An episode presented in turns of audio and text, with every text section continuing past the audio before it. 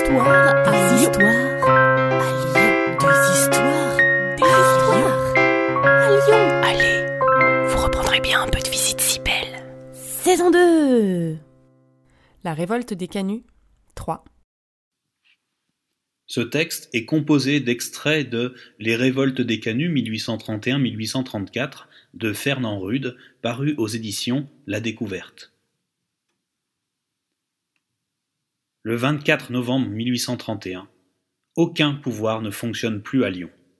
Les autorités légitimes, pas plus que les autorités insurrectionnelles.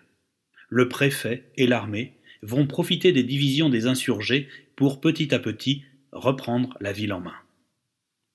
Le 26 novembre 1831, après entente avec les chefs de section Canu, le maire provisoire et le préfet annoncent qu'une nouvelle commission mixte révisera le tarif avant le 15 décembre. Le 27 novembre, le préfet annonce une commande de 640 000 francs d'étoffes d'ameublement pour le compte du roi Louis-Philippe. Le 28 novembre, tous les magasins sont ouverts et les ouvriers en soie, croyant tenir leurs tarifs, commencent à reprendre le travail. Une proclamation du préfet annonce l'arrivée de l'héritier du trône, le duc d'Orléans, et demande aux ouvriers de revêtir les habits de fête, que beaucoup n'ont pas. Les meneurs les plus compromis dans l'insurrection, découragés, commencent à quitter la ville. Le 29 novembre, quelques canuts, chefs de section, se rendent auprès du duc d'Orléans, qui fait mine de s'attendrir sur la détresse des ouvriers en soie. Le 1er décembre, des détachements de l'armée qui se rassemblent aux portes de Lyon occupent la Guillotière et Vèze, Caluire et Cuire et les faubourgs de Saint-Just. L'armée fait la chasse aux armes.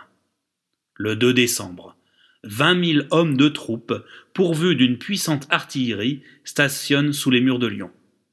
Le 3 décembre, l'armée pénètre dans la ville par toutes les barrières. Mèches allumées, les canonniers enfoncent les portes grandes ouvertes. Pour loger les troupes, on réquisitionne tous les édifices publics disponibles.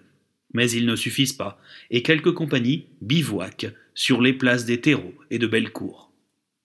Le roi Louis-Philippe les engage à la fermeté, mais leur interdit de recourir à des exécutions capitales. Il se montre très critique vis-à-vis du préfet mais reste prudent sur le tarif. Le 6 décembre, les livrets des ouvriers sont annulés, ils doivent s'en procurer de nouveau dans un délai de trois jours. On exige cette fois un certificat du commissaire de police ou du quartier habité par l'ouvrier, constatant sa bonne conduite. Un assez grand nombre d'ouvriers, surtout des étrangers, doivent quitter la ville. Le 7 décembre, le tarif est déclaré nul et non avenu. Dans les années qui viennent, on accélère les travaux de fortification. Lyon sera entouré d'une ceinture de bastilles, le fort Lamotte, le fort de Montessuie, le fort Saint-Irénée.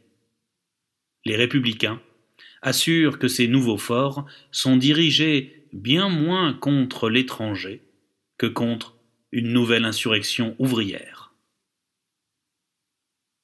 en avril 1834, une deuxième révolte des canuts éclate.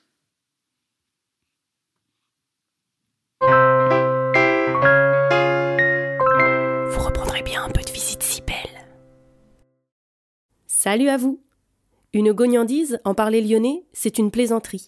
Ce podcast d'histoire, de légendes et de gognandises lyonnaises est proposé par les Visites si belles, visites théâtralisées et comptées à Lyon.